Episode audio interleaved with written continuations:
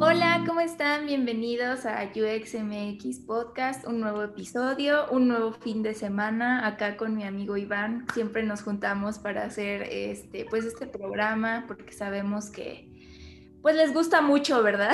o eso queremos creer. y pues el día de hoy no va a ser la excepción, nos vamos a divertir, a hablar de lo que nos gusta y creo que hoy tenemos un tema muy interesante que es sobre reclutamiento en UX, que por ahí también muchos nos lo han estado pidiendo y es un tema que, que creo que no han hablado, no se ha hablado mucho, ¿no? En algunos programas. Entonces creo que es una buena oportunidad para traer el tema a la mesa y pues qué mejor que con la invitada del día de hoy, ¿no, Iván?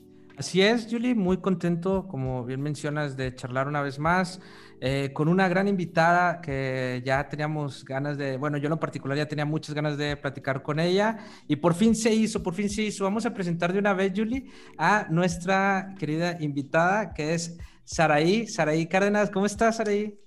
Hola, yo muy bien, nerviosa, pero muy contenta. Igual un gustazo estar por acá. Ver a Julie, estaba sorprendida. Dije, amiga, nuevamente nos vemos. Ahora diferente porque ella me va a entrevistar a mí, lo cual está cool. Sí. un, este, un como este tema gracioso es que yo ya conocí a Sara porque sí tuve la oportunidad de que ella me entrevistara creo que como dos veces, algo por ahí. Sí, hemos hablado hablar de veces. Fue gracioso, así como de, ah, Sara sí la conozco, ella me ha entrevistado. Pero pues la verdad es muy buena y creo que tiene una personalidad bastante chida y, y es parte de, de, su trabajo, ¿no? De lo que hace, que ya nos va a contar acá qué onda. Exacto, es que yo creo que le han de conocer muchos a Sara porque sobre todo en este mundo del UX, este, que ella... Probablemente. Sí, sí, ya. ¿Por qué? Porque ella se especializa en atracción de, de talento en UX en Multiplica Talent, ¿verdad? Ahorita, ¿qué estás haciendo, Sara? Pues ahorita estoy encerrada en mi cuarto con ustedes. No, pues sí, yo me dedico todo el tema de reclutamiento digital. Me especializo sobre todo en UXers, Product, Service y demás. He tocado por ahí un par de veces eh, desarrollo, pero la verdad es que, amigos, ese es otro tema, otro universo que me cuesta muchísimo, pero yo estoy enamorada del UX. Wow, me encanta. Por eso digo que a lo mejor ya por ahí han de conocer a, a Saraí, a lo mejor ya los entrevistó por ahí, Saraí. Sí, pues ya llevo casi tres años en esto y créanme que, que, sí, ¿no? O sea, imagínense, si con Julie he platicado un par de veces, ahí probablemente con varias personitas también. Ya me conocen, ya me Ahora sí vamos a entrar de lleno a, a, la plática de hoy, pues ya como mencionamos, Sara es especialista en atracción de talento en UX y pues yo creo que podemos comenzar por... Eh, pues, ¿cuál ha sido tu experiencia a grandes rasgos eh, en esto del reclutamiento? Sobre todo esto que nos cuentas de la industria digital, que es un poco distinto a, cualquier otro tipo de reclutamiento, ¿no? Este, desde cuáles son los perfiles más demandados, eh, cuáles son las características que solicitan la empresa, entre otras cosas. Exacto. Dale, pues yo cuando empecé el reclutamiento, en realidad desde antes de llegar a Talent, eh, estuve como becaria en una empresa que se llama Tradius, que es como de seguros de crédito, y es muy distinto el, verlo como un tipo de becaria porque ves como temas administrativos, ves un reclutamiento interno, y como muy obsoleto, ¿no? Eso es que incluso llevas expediente, de decir, llevas tu, llevas tu acta de nacimiento y que no sé qué, así como súper obsoleto. Y llegué a Talent sin conocer nada del mundo de UX, estaba recién, casi, estaba a punto de salir de la carrera, yo soy psicóloga. Eh, entonces me topé con un mundo que yo desconocía, que dije, mira, existen personas que hacen investigación en todo esto, con razón, mira las aplicaciones todas personalizadas. Entonces, realmente todo este aprendizaje que he tenido ha sido con base a los propios talentos. He tomado cursos por lo mismo, porque dije, pues si voy a entrevistar a, estos, a estas personas, para que no me hagan mensa como en un principio, pues debo de conocer también ¿no? estos tecnicismos y demás. Y eh, creo que aquí como lo cool que podría tener es que yo no solamente recluto de manera interna actualmente, sino que también apoyo a otras empresas, ¿no? Entonces eso me ayuda a ver como un gran panorama de distintos sectores, de la industria y demás, para tener como un promedio de ahorita las preguntas que son las Exacto. Wow, eh, tres años ya, como quiera, me imagino que se dice fácil, pero eh, estando ayudando a otras empresas a buscar talento, sobre todo muy especializado, ¿no? O sea, son, son temas muy especializados. Imagino que hacer un trabajo muy, muy, muy complicado, ¿no? En ese sentido. Tú estudiaste psicología, entonces tú empezaste a, conocer el mundo del UX cuando se te encargó entonces este, el, el seleccionar estos perfiles o cómo fue que conociste el mundo del UX? Pues yo nada más recuerdo haber aplicado una vacante como recursos humanos, me llamó la atención, me llamó eh, Viri de Multiplica Talent, hice entrevistas con el team, que en ese entonces éramos muy poquitos. Me quedé, yo al principio pues como chica recién egresada, bueno, a punto de egresar y así como bien mensa, es como de, ay, sí, aquí está esto, aquí está aquello. Y recuerdo que las primeras vacantes que me encargaron fue un UX Designer Junior para Sura y yo no tenía ni la menor idea me junté con Miguel Gaitán y fue como de, a ver, yo quiero esto y esto y esto, y yo así como, ¿qué es eso? ¿Qué es un, qué es un blueprint? ¿Qué, es una entrevista uno a uno? Ay, Dios mío, ¿no? Y recuerdo que estaba con mi jefe y era como de, te afrentas como muchos miedos, ¿no? Y, y eso lo voy a recordar con mucho cariño porque fue mi primera vez que me tocaba entrevistar, que me tocaba cerrar una vacante y no cerré una, cerré dos, entonces eso me pareció como mm. bien increíble. Y, he encontrado muchas afinidades, ¿no? Porque tiene que ver con esta parte de empatía, de cómo generamos experiencias y que obviamente, como todo en la, todo en la vida, todo se va construyendo y vamos aprendiendo. Y esa fue como la primera vez que llegué. Y pues de ahí no he parado, amigos. Normalmente, ¿dónde es donde primero corres? A ver dónde hay estos perfiles de UX, ¿a dónde corres primero para, pues para estar ahí, ¿no? Las personas que están buscando, pues estar ahí a, eh, a donde uno primero corre, alguien que está reclutando. De, A ver, ¿te cuento mi storytelling de esa experiencia o ya actualmente? Porque es diferente, ¿eh? es ah, diferente. las dos, las dos. Las dos, las dos, sí, En ese momento, ¿con quién corrí? Pues con mi jefe, con Mario y con mi compañera Viridiana de ¿dónde sacó esto? ¿no? Y ya me enseñaron la plataforma, como los primeros pasos, ya sabes, LinkedIn, como Facebook y la, la, la. Entonces de ahí empecé. Y actualmente lo que hago ya es prácticamente eh, de mismos candidatos que tengo para otros procesos, es decir, mi cliente necesita esto, es ok, se hace un análisis, porque también hay que entender que no todos los clientes son iguales y que obviamente para un reclutador es complejo dar como con el tino, porque si bien conocemos esta parte como práctica, técnica, de la parte como subjetiva, es distinto el cómo el cliente lo ve por las necesidades que tienen dentro del negocio por ejemplo, si yo, si yo eh, recluto para Multiplica, me es muchísimo más sencillo porque conozco los productos, conozco el día a día, el equipo, etcétera.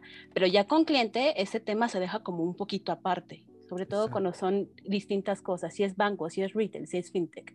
Entonces, ¿hacia dónde corro?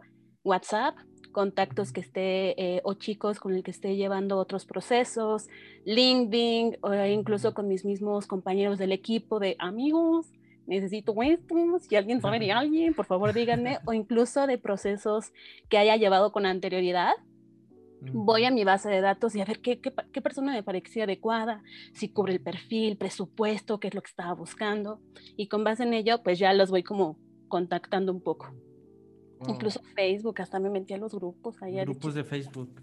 Este, me llama la atención de que mencionaste procesos anteriores, o sea, o sea, eso, está cool. Entonces, como quiera, siempre aplicar. O sea, das una recomendación de aplica si no te seleccionan, pero a lo mejor ya estás en la base de datos por futuros puestos. Entonces, o sea, no desanimarte si, si a lo mejor aplicaste para, para, para un puesto y, no quedaste seleccionado o seleccionada, pero ya estás en la base de datos. Ahí estás en la base de datos de, de los reclutadores.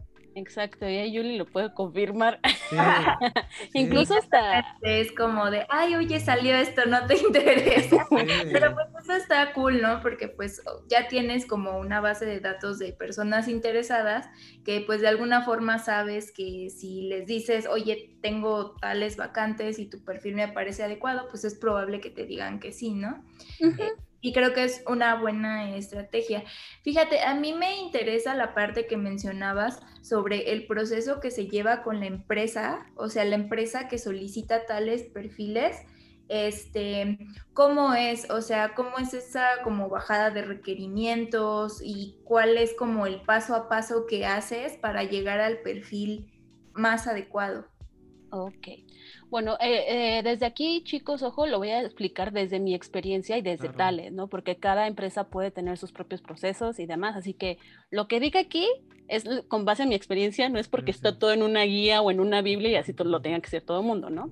Entonces, ¿cómo es? Eh, Talent se divide en accounts managers y en reclutadores. Las accounts son las que tienen el contacto directo con el cliente, que tienen que, ya sabes, hacer la parte administrativa, hacer las cobranzas, etcétera, etcétera, etcétera. Y entonces eh, yo entro en la parte cuando un cliente requiere un perfil, es la account habla con él, qué es lo que necesitas, y mayormente nosotros nos involucramos con la account en tener una reunión directa con el cliente y decir, a ver, ¿qué es lo que estás buscando? Porque ya saben, no pasa los que quieren los unicornios de quiero a alguien que haga user experience, pero va a estar enfocado en mantener eh, la codificación para back y es como de, pero mismo. Y hay clientes así, ¿no? Y son bien complejos.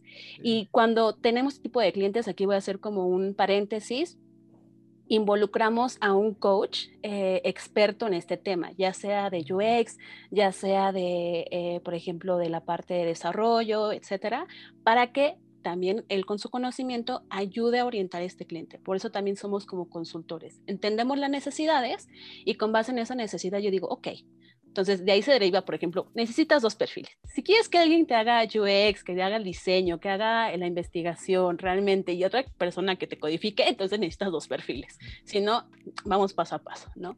Entonces, ya con esta información es de, a ver, ¿qué tipo de proyectos tienes? ¿Cómo es la cultura? Me voy como esa parte. Eh, el nivel de experiencia también, eh, ¿qué otros aspectos? Si es necesario que venga de alguna industria en específico, por qué necesita el perfil, cuáles eh, van a ser sus principales responsabilidades, qué sí o sí, qué soft skills y hard skills debe de tener, herramientas que va a manejar y nos vamos a otra parte de las prestaciones que le van a ofrecer a la persona, ¿no? El presupuesto que tienen, porque muchas veces quiero un señor que, que quiera que gane 25 brutos y te dices no.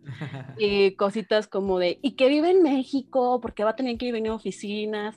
Y es ahí entablar también una negociación de decir, ok, nosotros conocemos el mercado y la situación está así.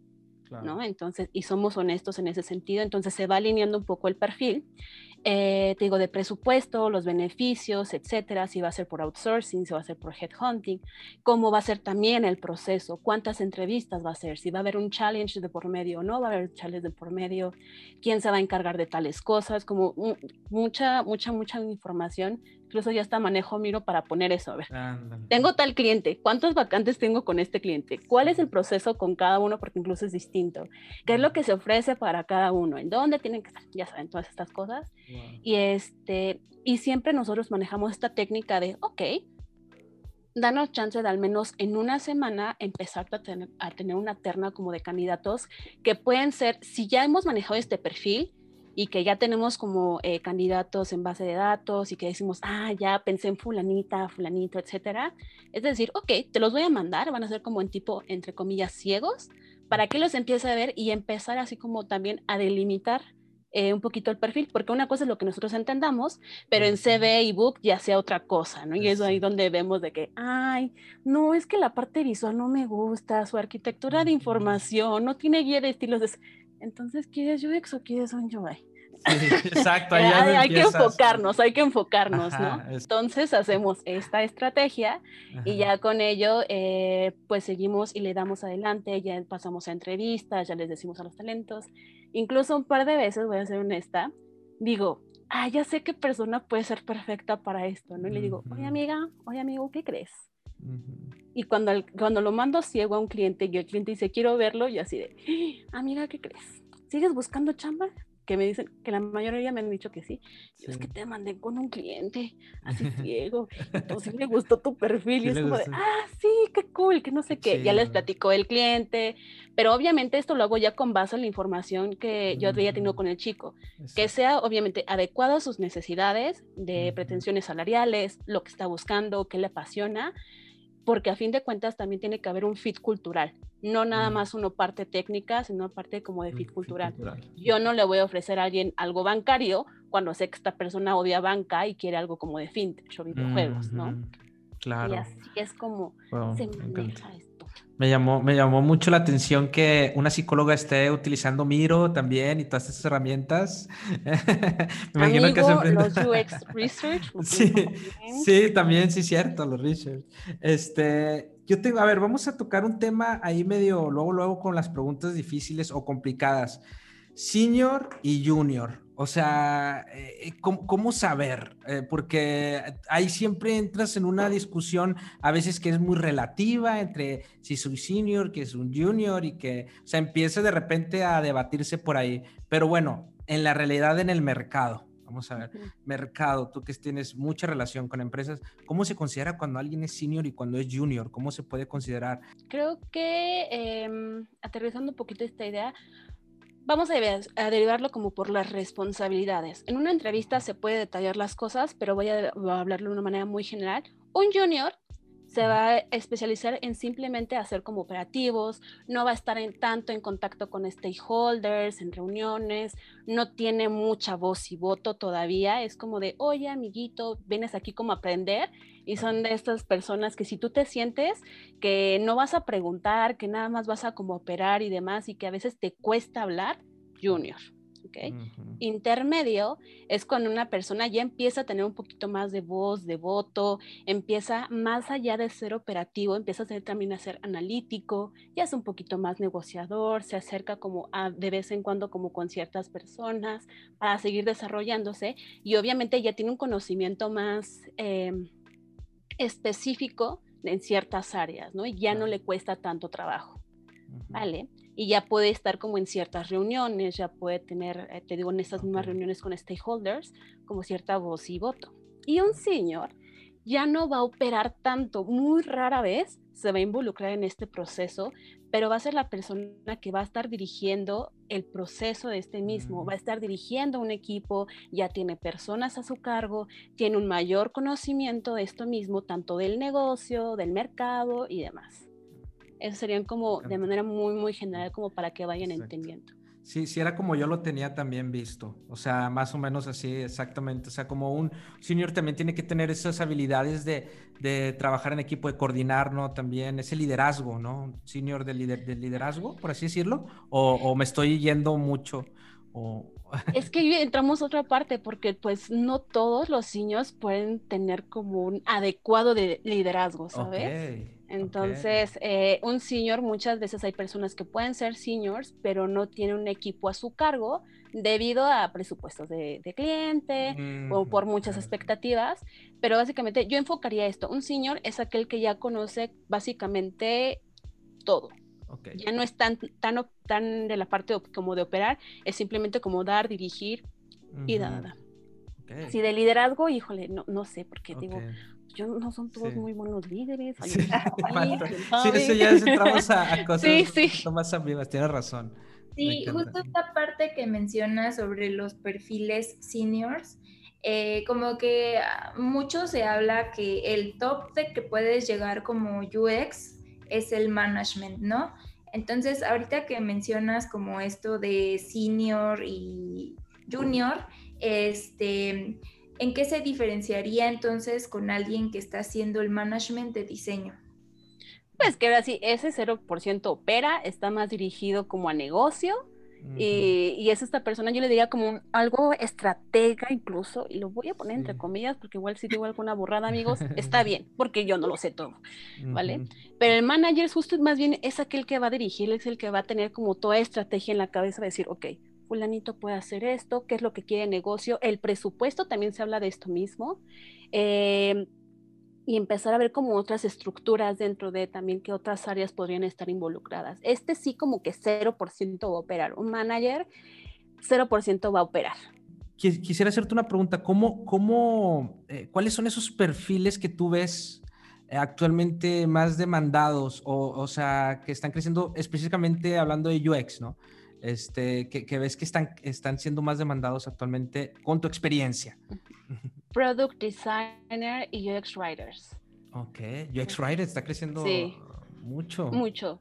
Eh, y creo que está cool, sobre todo el product designer. Eh, hace un par de semanas tenía una plática con Mari Carmen Terán, nuestra persona de producto, y es como bien complejo, porque le decía, amiga, yo no entiendo el product designer, hay veces que sí entiendo, pero los clientes dicen una cosa y yo digo, ay no, hasta tomé un curso de eso para, para o sea, tomé un bootcamp para decir, a ver, ah, ok, es esto, pero cuando te, aterrizas con los clientes es como de, no, no es product, lo veo, y es como de, ay, ya no entiendo nada, ¿no? Y es que el product designer es complejo porque es una persona que conoce de manera end-to-end cómo se diseña un producto. Pero muchas veces también se puede confundir y pueden tener este rol un UX senior o un UI senior. Entonces eh, ahí es cuando entra como lo que les mencioné en un principio, ¿no? En cómo nos nombramos, qué es lo que decimos, ¿vale? Y este diseñador de productos es el que conoce el proceso de manera end-to-end y está en la parte del writing, está involucrado en research, está involucrado en el diseño, está involucrado en mis interfaces, pero también incluso ya tiene una comunicación directa con el área de desarrollo, para pasar de manera asertiva esta comunicación de que se trae, ¿no? A ver, enfoquémonos, en el enfoquémonos en el producto que se tiene, qué es lo que necesita nuestros clientes, pero también las necesidades de nuestros usuarios y cómo lo vamos a llegar a hacer en un producto, si es iterable en desarrollo o no qué se va a desarrollar primero y una vez que se lanza, pues también seguir haciendo iteraciones, ver cómo está funcionando, cuántas bajadas, un montón de cosas. Entonces es lo que están buscando especialmente eh, en el mercado actualmente y los writers, porque obviamente al no comunicarnos de manera asertiva o efectiva mediante alguna aplicación, es muy diversa, ¿no? Y que alguien que conozca realmente cómo eh, comunicarnos, cómo hacer contenido, también es diverso porque no sabes, es, es, perdón, es diferente hacerlo para social media, para web y para una app. Entonces sí, hay, hay, unas preguntas que yo tengo ahí. a ver, cuéntame cuál es la diferencia de crear contenido para social media a una a, web. Y después, ¿cuál es la diferencia de crear contenido de web a una aplicación móvil? Sí. Exacto. Justo esta diferenciación de roles creo que es compleja de entender por lo que mencionas, ¿no? O sea, bien un UX senior tal vez podría ser lo que el product designer, pero entonces, ¿cuál es la diferencia real de esos, entre esos dos perfiles, ¿no? Este, no sé si también como que eh, esta parte sea evaluada más allá de lo que sabes hacer como diseñador, o sea, más que eso, como las capacidades que tienes, ¿no? De gestión, de negociación y de muchas otras cosas. Porque creo que debería ser por ahí, ¿no? No tanto de este, si eres product o UX o service designer, sino más bien puedes desempeñar el rol realmente. Mm. Sí, ahí, a ver si entendí un poquito bien esta parte, perdón amigos, no soy tan multitask a veces. Eh, sí, un UX UI puede ser un product designer y es lo que igual me comentaba Mari, ¿no? Que nada más depende, depende mucho de este involucramiento que tengan, porque a fin de cuentas, estas sesiones que yo he tenido con clientes, al decir product designer les pregunto, ok, ¿y en qué se enfocaría? Siempre o se va a enfocar más a UX o se va a enfocar más a UI. ¿No? Entonces, sí puedes hacerlo, o sea, incluso me he topado con personas y manejo hasta incluso una doble estrategia para encontrar mm. product designers y para encontrar mm. estas vacantes como diseñador UX UI, en ambas eh, publico en una un perfil como product designer y en otra un diseñador UX UI, que básicamente es un poco lo mismo, pero hay personas que dicen, ay, no, mira, yo sí me postulo a este, ay, no, yo me postulo a este, pero muchas veces no ven como sus habilidades que han tenido experiencia en todo el proceso de un producto, que, que conocen de lenguajes de programación, que están inmersos inclusive eh, desde cuando se desarrolla de manera cero a final un producto y se postulan a, diseñador UX UI, porque a fin de cuentas es el rol que tienen y ya no conocen otro, ¿no? Pero realmente estas prácticas que tienen pues ya está, tú ya eres lo que se le llama actualmente pues un diseñador de producto porque lo estás llevando desde cero. Wow, me, llamó mucho la atención ese, ese ejercicio que haces, ¿verdad? Porque me imagino que hay haber personas que si ponen una vacante product designer y dicen, no, es que yo soy UX UI, no voy a aplicar, ¿no? Este, y ya no aplican. O sea, porque si no, es que yo no puedo, entonces... Ajá, o se dejan guiar como por estos nombres, y es lo que les digo, los nombres, amigos, pueden cambiarlos, o sea, si tú eres un UX UI, pero ya estás haciendo cosas de un product designer, aunque no estés teniendo este rol dentro de la empresa, cámbiate el nombre entonces de...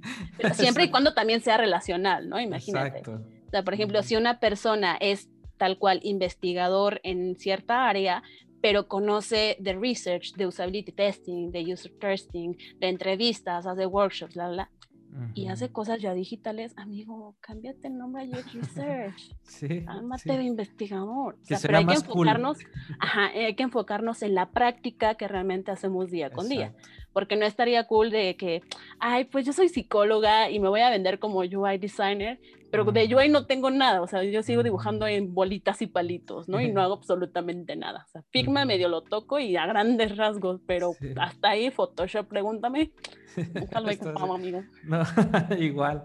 Ah, que, por ejemplo, Yuli sí es súper UI, ¿no? Ella sí tiene esa visión de, de, de, también de gráfico, pero sí, o sea, hay muchos que no, pero que también pueden eh, este, aplicar, por ejemplo, como tú dices, o sea, eh, que tengan experiencia. Hay gente como, como, como que ya lo han aplicado anteriormente, pero ven el nombre diferente, entonces como que desde ahí dicen, no, es que yo no aplico para esto porque, no, ese es un puesto que yo no, no, no, no, no desempeño. desempeño, ¿verdad? Y pero siempre por eso hay que, hay que leer las vacantes, de, siempre les, incluso hace semanas tenía un ejercicio con el equipo de reclutamiento de decir, amiga, ¿cómo identifico perfiles así, no? Y les ponía un ejemplo eh, de quien hace contenido, ¿no? En UX Writing. Les ponía un CV aquí y otro CV aquí. Y a ver, léanlo. Un CV se presentaba ya con que hacía design thinking, que conocía de UX writing, que no sé qué. Y el otro se presentaba así como, pues, contenido estratégico, la, la, la. Pero el que se mencionaba que manejaba esta nomenclatura de design thinking y demás, realmente si analizas el contenido, actualmente lo que estaba haciendo era contenido para editorial y periódico. Y el otro cuate mencionaba, pues hago contenido estratégico basándome en las necesidades de una experiencia de mis usuarios y anteriormente, eh, si no mal recuerdo, también había dicho que manejaba un equipo de TI. Inmediatamente mi, mi mente pensó, a ver, ha trabajado con TI, conoce de programación, sabe entonces escribir de una manera adecuada, alineada a los parámetros que se necesitan para un sitio web. Y aparte, escribe basándose en, crear una experiencia para alguien. Y el otro, al ser editorial, es como una parte como más intrínseca, nace como desde una necesidad propia, como yo le llamo a veces como egoísta, y el otro ya no escribe para sí mismo, sino que piensan que está escribiendo para alguien más, entonces adecua ese contenido. Entonces yo les preguntaba, ¿a quién pasaría en entrevista, no? Y pues yo pensé, dije, ay, van a decirme que este cuate, ¿no? Pero muchas veces pasa así, leemos las primeras palabras, este dice design thinking, este dice no sé qué, y no, pues yo paso a este, y les decía, ¿por qué? Dice, pues porque dice que ya sabe de UX Writing, que ya conoce design thinking, digo, probablemente lo conozca, pero cuando ves en la práctica no lo ha hecho. Y el otro chico, aunque no se venda, no me gusta hacer pero aunque no se presente, mejor dicho, de esa manera, hay que analizar este contenido, la práctica que ha hecho, o sea, lo que día a día hace. Y es lo que les decía, muchas veces no tenemos estos nombres, pero si hemos hecho la práctica en la parte laboral, lo hemos llevado a esa parte, pues entonces sí eres. Y este chico, me acuerdo con mucha ilusión también, es Eliseo, que con ella de un par, tres procesos, recuerdo, con dos, con tres clientes distintos, y en el último le dije, sí o sí te vas a quedar, porque yo conozco tus habilidades, y pues bueno, actualmente ya se hizo interno en BBB. ¡Wow! ¡Qué cool! ¡Qué chido! Me imagino que esos cambios son los que te gustan también, ¿no? le cambias, o sea, vida, ¿no? O sea, estás ayudando precisamente a, ayudar a, mejorar la, la vida de, de, las personas, ¿no? Encontrándole un nuevo lugar que haga match con, con la empresa y con la cultura, ¿no?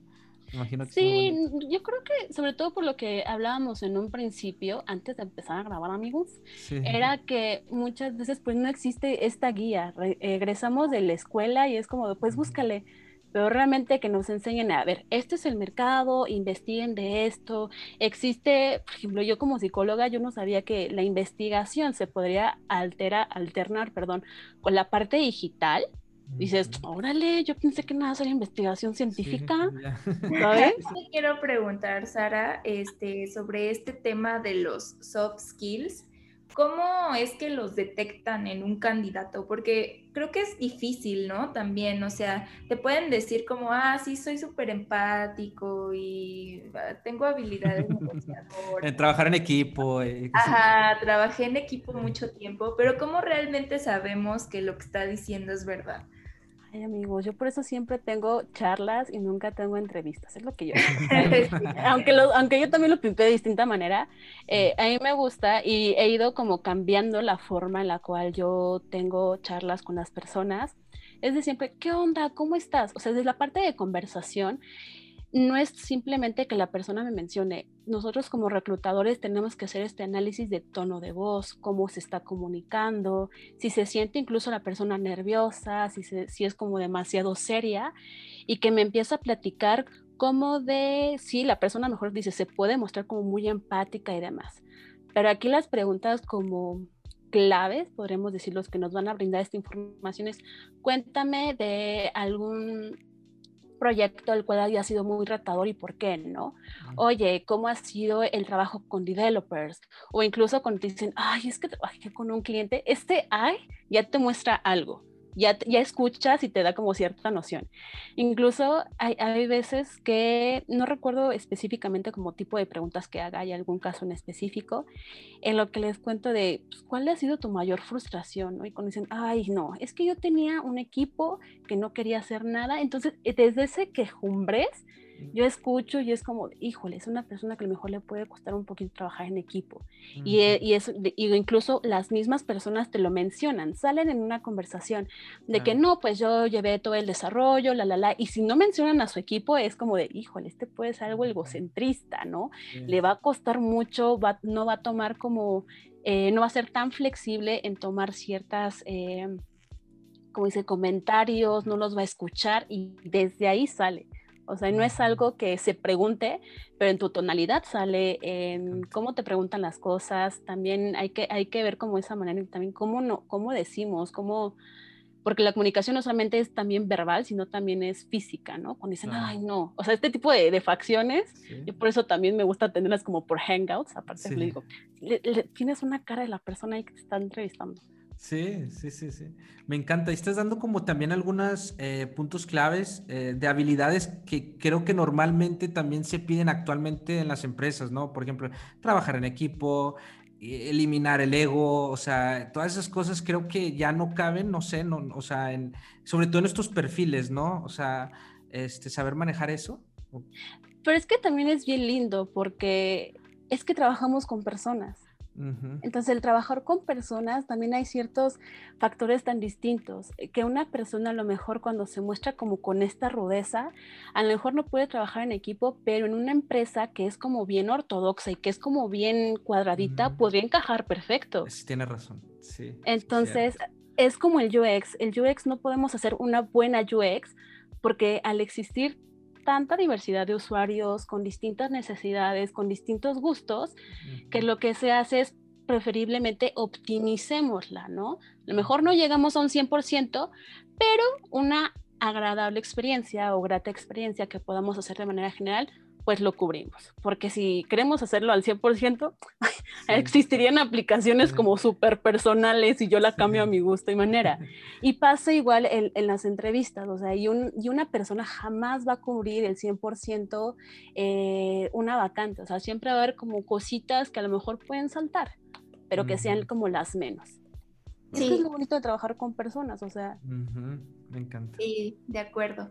Oye, también tengo otra pregunta aprovechando, o sea, hay que aprovechar, hay que aprovechar. para sacar todo. Ahorita ya aprendimos, no hay que quejarnos, amigos, porque bien por ahí. No se van a dar cuenta, como que no se van a dar cuenta. En la charla no se van a dar cuenta. O sea, sí, exacto. Y, es por eso que yo, yo intento tener como estas charlas. Yo no soy como de, ah, ¿qué tal? Yo me muestro así como tal como soy, porque yo siento, y esta es mi perspectiva, que, ha ido cambiando. Antes era como muy cerrada, pues porque no conocía y poco a poco cuando vas tomando confianza y seguridad, pues te vas como desenvolviendo en el tema y cuando las personas también se sienten en esa confianza, al soltarse, sale también esta personalidad real que ellos tienen. Y el punto es como sentirte en confianza. Sí, bueno, sí, te iba a preguntar respecto a los portafolios, porque creo que el tema del portafolio es así como algo súper extenso y que a muchos de repente nos da mucha incertidumbre cuando mandamos a, algún lugar, porque supongo que también dependiendo de quién lo está solicitando se van a, a enfocar en ciertas cosas, ¿no? Entonces eso creo que sí de repente puede ser medio, no sé si subjetivo o, alguna, alguna forma que le, que le, podamos dar por ahí, ¿no? Porque sí nos han preguntado mucho, bueno, a mí me han preguntado mucho el portafolio que le pongo, es que no sé en qué se fijan las empresas, cómo le hago, este, no, no, no voy a poner mucho texto, pero tengo que poner mi proceso porque es importante. O sea, todas esas cosas eh, creo que todavía no nos quedan claro a muchos, incluyéndome, de cuál sería como el portafolio ideal para que pueda este, comunicar todo lo que, lo que quiero, ¿no? Vale, esa pregunta me encanta porque es que jamás va a ser algo ideal, o sea, algo, les, les mencionaron al principio, algo que encaje al 100% jamás va a ser, incluso con una pareja, imagínense, incluso con tu familia, menos en una empresa. Entonces, si se dedican a hacer diseño de experiencias, esta misma experiencia se tiene que ver reflejada no solamente en su trabajo, sino que desde esta presentación en su CV y su portafolio, porque no saben a qué persona va a llegar, si va a llegar a un reclutador, si va a llegar a un líder de área, si va a llegar a un gerente, si va a llegar a una persona que conoce o no conoce, hay que intentar optimizar una buena experiencia para esta persona que lo vaya a ver, porque no sabemos qué usuario en este entendimiento vamos a, vamos a tener, por lo cual hay que ponernos en este, en este aspecto de incluso decir, a ver, pues si yo me estoy mostrando o yo quiero eh, eh, mostrarme como diseñador de UX Writing, pues entonces me tengo que enfocar a que la información vaya enfocada ahí. Si yo soy un research, a que la información vaya enfocada en research. Si soy un UI, a que vaya enfocada en UI. Si soy UX, vaya UX. Porque muchas veces cuando tenemos proyectos donde hemos, hemos estado involucrando de todo, soltamos todo, pero también para el reclutador es de, de decir, pues, ¿qué haces? O sea, haces de todo, pero no me queda claro realmente qué es lo que eres, ¿no? Entonces, imagínense desde ahí. Este, y ahora sí me voy a pasar con esta parte de qué es lo que pongo o no pongo. Pon lo necesario con base a tu rol. Eh, como puntos muy específicos es en qué proyecto estuviste, podemos poner la empresa, ¿no? Tal empresa donde el objetivo era tal, mi, mi rol en específico fue este, trabajé con estas herramientas y trabajé como eh, con esta metodología. Y que cuenten una breve historia así como en, en el UX, pasan un storytelling de ese, de ese trabajo, no solamente lo llenen de imágenes, no solamente lo llenen de texto, porque hay que recordar que ya no solemos leer de la misma manera. Amigos, imagínense, yo soy ciega de por sí, uso lentes. Entonces hay personas que de repente me ponen muchísimo texto, y, pero es un texto que ponen o una presentación que ponen para presentar al cliente y son casi, casi cosas finales. Yo digo, amigo, pero no me dices nada de lo que hiciste, ¿qué hago? O sea, muy bonitas imágenes, lo que quieras, mira tu boyfriend bien chito, pero lo hiciste tú, no lo hiciste tú, o sea, imagínense esas dudas que tengo. También la calidad de las imágenes, luego le digo, a ver, le doy zoom y se va pixeleando y se va pixeleando. Y yo, nota, este, ¿cómo le hago, no? Eh, también otra, otra parte es que tampoco no hay información de este proceso no les aconsejo llenar una, una, una, ¿cómo se dice? Una hoja de una PPT con toda la información que les acabo de decir de objetivo, rol, etcétera, sino también irlo contando en una historia. Hay que contar lo que se pasó antes a la parte final, como esta historia lineal, ¿no? Pongamos. Entonces, antes qué era y al final qué fue y cuál fue tu valor agregado. Y así la persona puede entender, ah, mira. Por ejemplo, en el writing, que hay que poner pues a lo mejor crear contenido para que ya se tenía hecho algo, no se tenía hecho nada, que cuentes historia. Pues no tenía nada, empezamos junto con eh, el research a investigar a qué persona nos íbamos a dirigir, para ah. qué dispositivo iba a ser, o sea, un, un, diseño responsivo, eh, por qué se eligió tal tipografía, tales elementos, por qué utilizar cierta palabra en vez de otra, ¿vale? Como en ese mm. tipo de sentidos. Y al final, ¿qué fue? ¿No? Y obviamente sí también a lo mejor pueden mostrar ciertas imágenes. En el diseñador, pues que me muestre su diseño tal cual, por qué tomar este wireframe, por qué este storytelling, por qué guiarlo hacia estas primeras estructuras, por qué eh, la arquitectura de información inclusive se acomodó así, se hizo card mm. sorting, fueron como entrevistas uno a uno o qué onda. Eh, en el UI sí va a pasar una parte pues más visual, porque Julie ahí podría explicarles, pues realmente su trabajo es puramente visual, es puramente de conectar pantallas, es de saber qué iconos vamos a utilizar, que la tipografía sea la más eh, lineal, que tenga una guía de estilo, pero también tu involucramiento, toma de decisión, como argumentar y justificar el el diseño, por qué se está tomando así, por qué se puso incluso este, este sombreado y es como, ah, para resaltar tal. La guía de estilos fue construyéndose con base al manual de marca de identidad de la empresa, ¿no? Etcétera. Como un poquito eso. Me, encanta, creo que acabas de dar puntos muy claves que, que se deben de tomar en cuenta al momento de, de, cómo presentar tus proyectos o tu portafolio, ¿no? Al momento de, de cómo armarlo. Yo tengo una pregunta, aquí me surgió, es la experiencia. A ver, estos perfiles, como habíamos mencionado, son muy, muy nuevos. Hay mucha gente que, que no tiene mucha experiencia, pero a lo mejor sí, pues está muy metida en cursos. Tienen habilidades. Sí, tienen habilidades. Y pero mucha gente. Sí, sí. ¿Cómo, cómo, cómo has tomado esa. ¿Cómo te ha ido este, en ese sentido con, con la experiencia de, de, gente que no tiene eh, no ha trabajado como UX, pero tiene esas habilidades, está en cursos, a lo mejor en proyectos personales lo puede aplicar, pero a veces esas personas les da miedo aplicar un puesto porque dicen, no, es que no sé si esté preparado todavía. O sea, ¿cómo, cómo has manejado esa situación? Mira, yo lo que hago es en primera, todo, todo mundo debe de ver su CV y su portafolio y debe de leer la vacante. Y olvídense de que ese CV books es suyo es de otra persona y ustedes son la empresa, ustedes son el head, están buscando a este perfil y de decir, ok, me llegó este CV y analícenlo. ¿Lo pasarían a entrevista o no lo pasarían a entrevista? ¿Lo pasarían a prueba o no lo pasarían a prueba? Entonces, con base en ponernos en el lugar del otro, básicamente como empatizar, va a costar realmente ser objetivos con nosotros mismos porque tenemos nuestro diseño, tenemos nuestras cosas, pero el ponernos en otro lugar nos da cuenta, nos da como mucha visibilidad de ver qué áreas de oportunidad tenemos, cómo nos estamos presentando y a lo mejor qué debemos de cambiar, ¿no? Porque no estamos viendo ya no dentro de, sino como por fuera. Eso sería como en primera instancia. Y los medios y los miedos siempre, miedos, perdón, y nervios siempre van a existir eh, y creo que lo importante es aquí de que si crees tú tener como estas habilidades, pues hazlo. Si estás en un bootcamp apenas, estás tomando cursos, lo que acabas de decir, Iván, es como súper valioso, es que, no, ¿sabes qué? Tengo esto, pero no me dejan tener experiencia. Y pasa siempre, ¿no? De que, pues quiero aplicar, amigos, ¿cómo quieren que tenga experiencia si no me dan la oportunidad? Es pues ustedes dense la oportunidad. Creo que en el diseño y creo que incluso para desarrolladores desconozco ahorita que otros perfiles podrían tener esta habilidad de que ustedes mismos pueden ganarse experiencia a través de ustedes mismos. A decir, ay, Saraí, ¿cómo estás loca si, si, no, si no estoy laborando, mensa? Es como de, a ver, pero estás tomando cursos, tienes habilidades, empieza a desarrollar tus propios proyectos, empieza a armar tu propio portafolio, aunque no los vayas a vender, aunque no los estés haciendo para alguien específicamente, ¿qué vas a hacer? Que esta teoría que has venido aprendiendo en el bootcamp, que has venido leyendo, la vas a llevar a la parte de la práctica. Mm. Y esta práctica te va a ayudar a que vayas haciendo tu portafolio, a que vayas viendo de, híjole, podría ser después esta iteración, podría ser esto. Entonces ya vas imaginando cosas y vas construyendo y ya tienes al menos un backup que te pueda funcionar de, mira, yo tengo esta teoría, pero puedo hacer esto.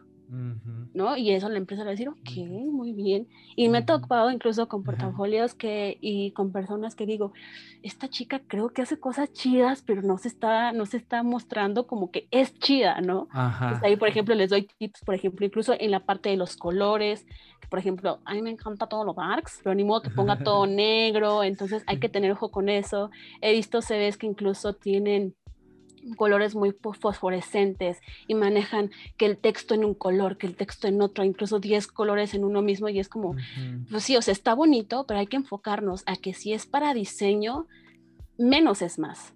Mm. ¿No? Inclusive no sabes quién lo va a ver. Manejamos todo por medio de una computadora, entonces hay que saber para qué medio lo va a ver, si lo va a ver por, por, un por celular, si lo va a ver por, por desktop, alguna tablet, entonces a lo mejor un, color fosforescente cuando yo veo es como de, ay Dios mío, y me cambian incluso el tamaño de las letras, que tienen un fondo gris y aparte le meten un gris más oscurito a las letras y es como de... Ahí vas, entonces sí, ojo con esas cosas y también creo que puede ser muy valioso es que si conocen a personas del medio, pásenle su CV, pásenle su book y que sean súper honestos. También a las personas que le pidan esto, sean objetivos y nos va a costar porque a fin de cuentas nos están como criticando nosotros, criticando nuestro trabajo, pero hay que, hay que hacerlo de una manera constructiva. Igual, si tienen, y he visto mucho en Facebook que ponen incluso hasta las imágenes de, oigan, estoy haciendo esto, ¿qué les parece? Y ahí las personas empiezan a comentar, también inclusive puede hacer eso, porque ya no es el amigo, ya no es la tía, ya no es el novio, ya es una persona ajena a tu persona que se va a enfocar en tu trabajo. Wow, me encanta. Pues creo que buenísimo, o sea, buenísimos consejos. Sí ya estamos llegando a, la recta final del programa. Pero eh, pues antes de finalizar, mm, no sé, nos gustaría pedirte algunos consejos, eh, sobre todo para las personas que ya sea que están iniciando, que ahorita justo los diste, pero en general, pues para prepararnos para un trabajo, por ahí la entrevista, por ahí el book que también ya mencionaste, pero consejos generales, ¿no? De, de, lo que has visto y, y, sobre todo pensando en los perfiles que son los que se alinean más a lo que buscan las empresas. Si ya tienen este miedo, pero se van a enfrentar a, a derrotarlo, eso es un plus. ¿Vale? Yo también inicié con muchos miedos, amigos, porque les, les, juro que al principio yo no sabía nada. Probablemente yo tuve entrevistas horrendas con algunos, no les he dado seguimiento, lo sé. Y pasa porque las personas no somos perfectas pasa porque también estamos involucrados a que hay que entender que las personas también tienen otras cosas, tienen otras, otros proyectos que se nos pueden ir. O sea, si en la vida misma se nos olvida que dejamos el agua en la estufa y ya se consumió, ahora imagínense el hablar de personas, ¿no? Entonces también no lo tomen personal. Eh, siempre creo que cada esta entrevista que tengan, véanlo como una charla, ¿Por qué? Porque tanto una empresa los va a conocer, pero también ustedes van a conocer una empresa. No tengan miedo a hacer preguntas. Si ven que su comunicación no es tan asertiva, manejen un guion. Es como decir, a ver, ¿por dónde quiero iniciar? ¿Qué, lo, qué, qué cosas relevantes debo de decir? Porque incluso hay unos que me venden un proyecto, que me venden al cliente y le digo, pero ¿y en qué momento me hablaste de ti, de tu trabajo? ¿No? Ahí se quedó como un poquito sesgado. Eh, que sean honestos, y qué otros tipos de tips y consejos es métanse hasta donde puedan. si quieren agregar a alguien porque les parece interesante y quieren hacerle una pregunta porque creen que les puede dar como un buen feedback, pregúntele. Em, ¿Qué otro, qué otro, qué otro? Y es como, pues, híjole, esto puede sonar un poquito como espiritualista y la cosa, pero sí sigan sus sueños, no tengan miedo a, a ver por sí mismos. Si están estudiando esto es porque realmente hay una motivación y una pasión y es, y es algo que yo pregunto, ¿no? ¿Qué, ¿Cuál es tu principal motivación o pasión por seguir en este rol? Y ahí se destacan muchas cosas. Y ahí se ve realmente que le quieres dar como con todo y que un trabajo no tiene que ser un trabajo. Yo, por ejemplo, lo que yo hago hoy en día no, para mí no es un trabajo, para mí es como parte de mi vida y que digo, qué chévere que me paguen por esto, pero que aparte que pueda a veces, digo a veces, como apoyar a otros en este sentido, está cool. Y no olviden que también del otro lado, la otra persona también ha sido eh, candidato, ha sido una persona que ahora le toca estar del otro lado. Claro como ser empáticos, esta comunicación asertiva, eh, que les digo, si, les cuesta, porque a mí también me ha costado amigos, es que mi, si tu pensamiento, como a mí, va más rápido que tu lengua, irnos despacio entonces y pensar y rectificar. A ver, aquí me equivoqué. y manejar guiones, ¿no? Lo que les decía, a ver, ¿qué debo de mencionar? ¿Qué no debo de mencionar? Tengo que decir que, que me corrieron, que no me corrieron, a mí me vale. Este, enfoquémonos en ti. Exacto, eso, eso que mencionaste al último, o sea, si es verdad, o sea, si te llegan, o sea, por el, el trabajo algo, si te corren, o sea, porque es complicado, porque a veces no es culpa de uno, ¿no? A veces también es por los malos líderes que tiene la empresa, ¿no? O sea, son por muchos factores. O sea, Incluso temas personales, ¿no? yo voy a ser honesta, a mí una vez me corrieron y fue porque, la neta, o sea, yo sí la cagué, para ser honesta, pero de estas como cagadas, de estos errores es donde más aprendemos y crecemos como mm. personas. Nadie es perfecto. Mm. Si yo no lo hubiera cajeteado en ese momento, quién sabe en dónde estaría hoy en día. Tendría como un pensamiento egoísta de que, ay, no, yo lo sé todo, cuando en realidad no sé nada. Wow pero mencionarlo en la, en la, o sea, bueno, si se da la plática, si te preguntan, pues no hay nada que esconderse, sí, pues sí, la verdad. Ser honestos. Ok. Ser honestos, o sea, ¿sabes qué? Eh, me corrieron pues porque al fin de cuentas me hice fit o pasó esto, pasó aquello, pero yo trato de evitarlo, o sea, porque si una persona incluso duró como muy poco tiempo en su trabajo, pueden haber un y mil factores. Si la persona te la pregunta, pues dile, así no, pues no. Pues incluso también ustedes ser honestos, si, si, la, si la, el candidato, el candidato, si el reclutador o esta persona que se está entrevistando no te ha dicho como nada de, ay, pues mira, estas son las prestaciones y nada, nada, pues pregunten, pregunten y también esto que les digo, incluso yo les digo a mis propios candidatos desde que somos humanos los reclutadores, amigos, tenemos muchas cosas, no nada más vemos un perfil y a tres, cuatro personas, vemos muchas y es revisar CVs, revisar aplicaciones, revisar portafolios, mandar invitaciones, un, chingo, un chingo de cosas, se los juro, es que para que ustedes tengan el control también de su propio proceso, manden un correo después de una semanita. Ahí como de, oye, este, sobre todo cuando ya tuvieron un primer acercamiento de que ya los entrevistaron, o sea, porque si enviaron su CV y jamás les contestaron, dudo que les vuelvan a contestar con un correo, pero al menos sí, si ya tuvieron como esta primera entrevista con la persona o ya habían pasado el proceso, una semana den como si no les han respondido para mandar un correo de, hola, hace eh, una, la semana pasada platicamos, la, la, la, no he tenido nada, para que así también ustedes tengan el control de su propio proceso. Qué excelente, ese es un excelente consejo. Me encantó ese, ese último. Yo tengo una pregunta, este, te digo, no sé si, si se puede contestar o no, pero creo que es importantísima. Surgió porque hace como una semana nos escribieron a, a, UXMX ahí en el Instagram de una persona que trabajaba en, en, en, otro país, este, en Argentina, y este, se está viniendo para México, ¿no?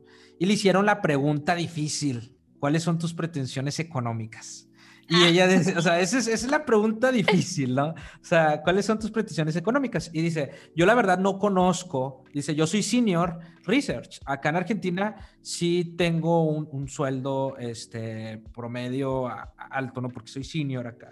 Pero dice, pero no conozco el, el, el, el sueldo, eh, o sea, de allá de México, dice. Entonces yo dije, bueno, es una, es una excelente pregunta y, dije, bueno, déjame ver si eh, podemos tocarlo con Saraí, que ella tiene mucho conocimiento respecto a eso, de eh, cómo, cómo, es eso de los, de los sueldos, los salarios en promedio, si se puede decir promedio, porque este, siempre esa es la pregunta difícil, o sea, ¿cuáles son tus pretensiones? chido hacer un, este, un collab con Sara ahí en sí. de poner como una publicación con los sueldos promedio. Igual le sirve porque sí tenemos como audiencia de Latinoamérica y sí han habido varios casos como de chicos de Perú, Colombia, Argentina que vienen a México y justo tienen entrevistas y no saben así como ¿y cuánto debería ganar o qué le digo? ¿Cuánto debería pedir? pues es que es, muy complicado porque tenemos que ser realistas, ¿no? De pues cuánto es lo que yo gano actualmente, pero cuánto me gustaría estar ganando, ¿no? Cómo, cómo responder también depende mucho de la empresa, qué es lo que esté ofreciendo. Y creo que la manera más como, no voy a decir fácil, pero una manera creo que, que ayuda tanto al reclutador y también al candidato a responder esto es, empiecen como por su salario actual y cuánto estarían como dispuestos a ganar, ¿no? Porque si a mí me preguntan cuánto estaría dispuestos a ganar, ay, no, pues 50 mil pesos mensuales, mijito, si quieres darme el millón.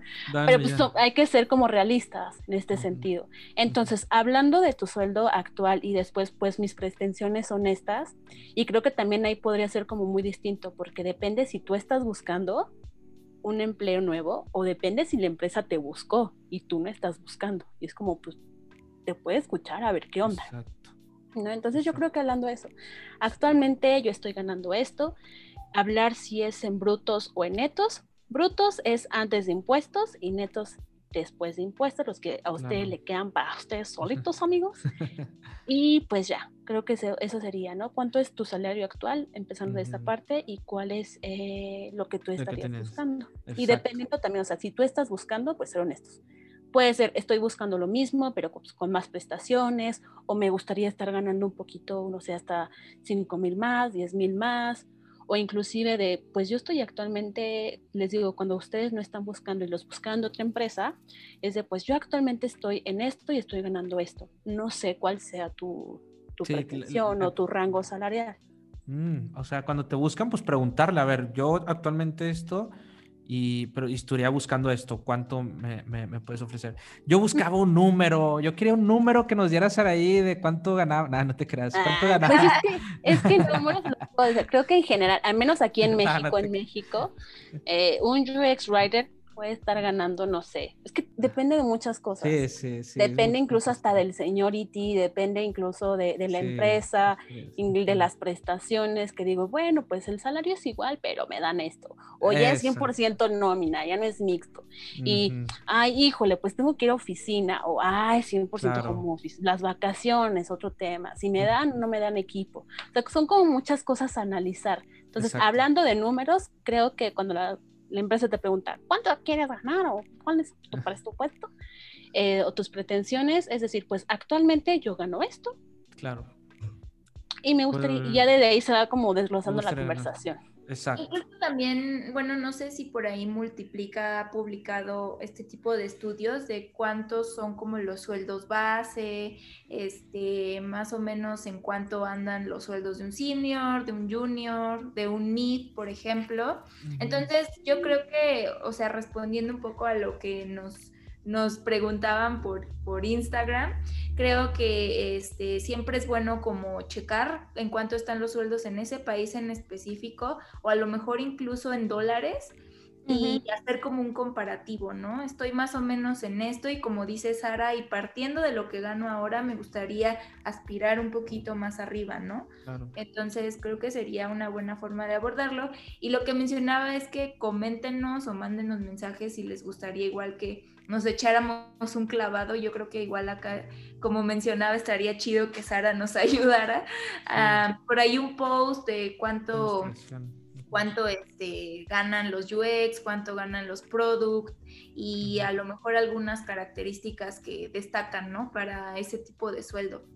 Sí, sobre todo, creo que en Service Design México hay un post de esto, ¿no? Y cada bimestre o cada semestre, no sé, van sacando un análisis así por ejemplo, en Talent lo hemos hecho tanto México, Colombia, eh, Perú, me parece, donde se menciona esto, ¿no? ¿Cuál es, ¿Cuánto debería estar ganando? Y no hace mucho también vi un post, pero no estoy segura de, de, dónde en Facebook estaban mencionando esto, ¿no? ¿Cuáles son los rangos promediales? ¿De qué tipo de perfil? Y el seniority que se tiene, ¿no? Claro. Claro. Sí, por ahí nos vamos a echar nuestro research y a lo mejor les compartimos unos links para que puedan ver esa comparativa. Si quiere la raza, escríbanos. Si no, pues para qué más. no escríbanos. si quiere la raza que nos escriban, si quieren que nos aventamos ese research y, a quien, y con ayuda, claro, de Saray, que tiene muchísima experiencia.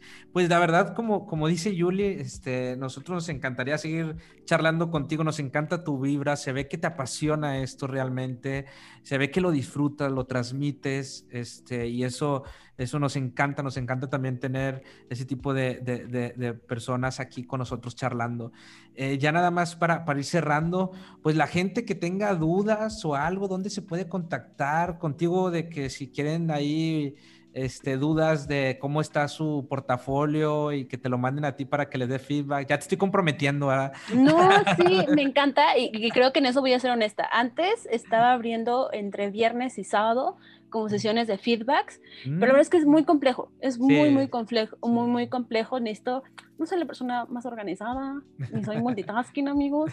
Este, sí estoy pensando en hacer un, eh, algo así para poderles ayudar, pero es muy complejo.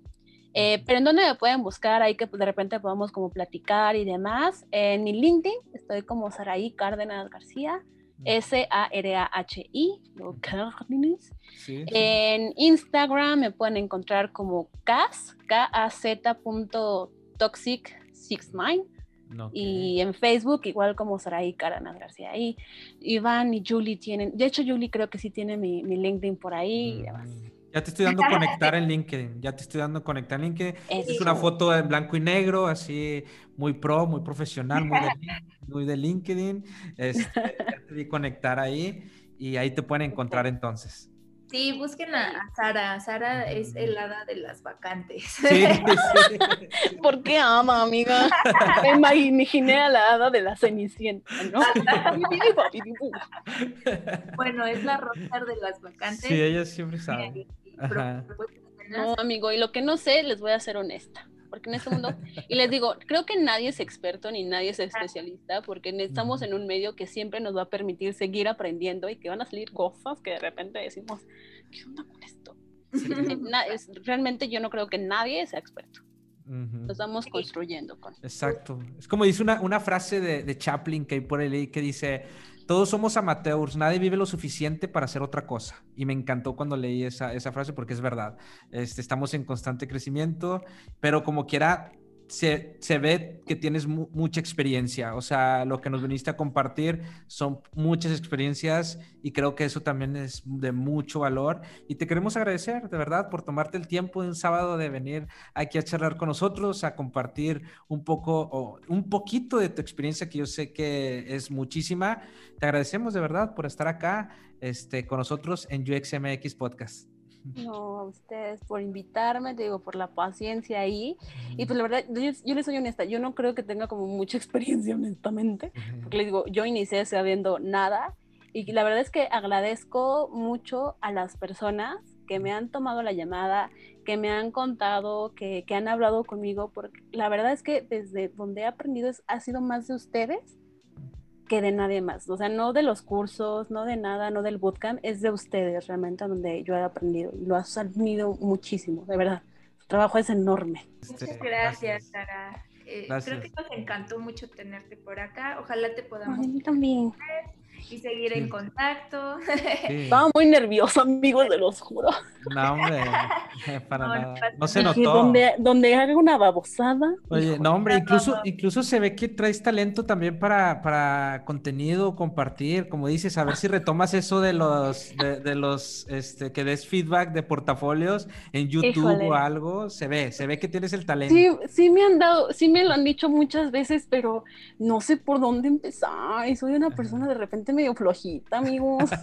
O sea, soy, soy honesto, o sea, me gusta hablar, eso sí, pero para andar editando y esas cosas me apendejo, para ser honesta, ¿no? Sobre todo encontrar como los tiempos, o sea, si ni me miro lo he actualizado de las vacantes y yo eso que ya como cuatro semanas, imagínense. y aquí tener como eh, el stage bien armado, aquí como Iván, ahí con su piano, yo, yo, Y siento que yo cuando me grabo es como de no, no, no. ¿Hola? pronto, que te lo pidan. Y para que vayan y le escriban a, a, Saraí, que la queremos ver de YouTube próximamente, de youtuber ahí, este, dándonos sí, feedback. Sí, si me dan consejos, sí, vénganme los temas y todo, y yo súper apuntada. muchas gracias. Pues muchas gracias, Sara. Muchas gracias, Iván. Eh, fue un episodio muy bueno. Recuerden seguirnos a nosotros también en nuestras redes sociales, en Instagram, UXMX-podcast y en LinkedIn como UXMX Podcast.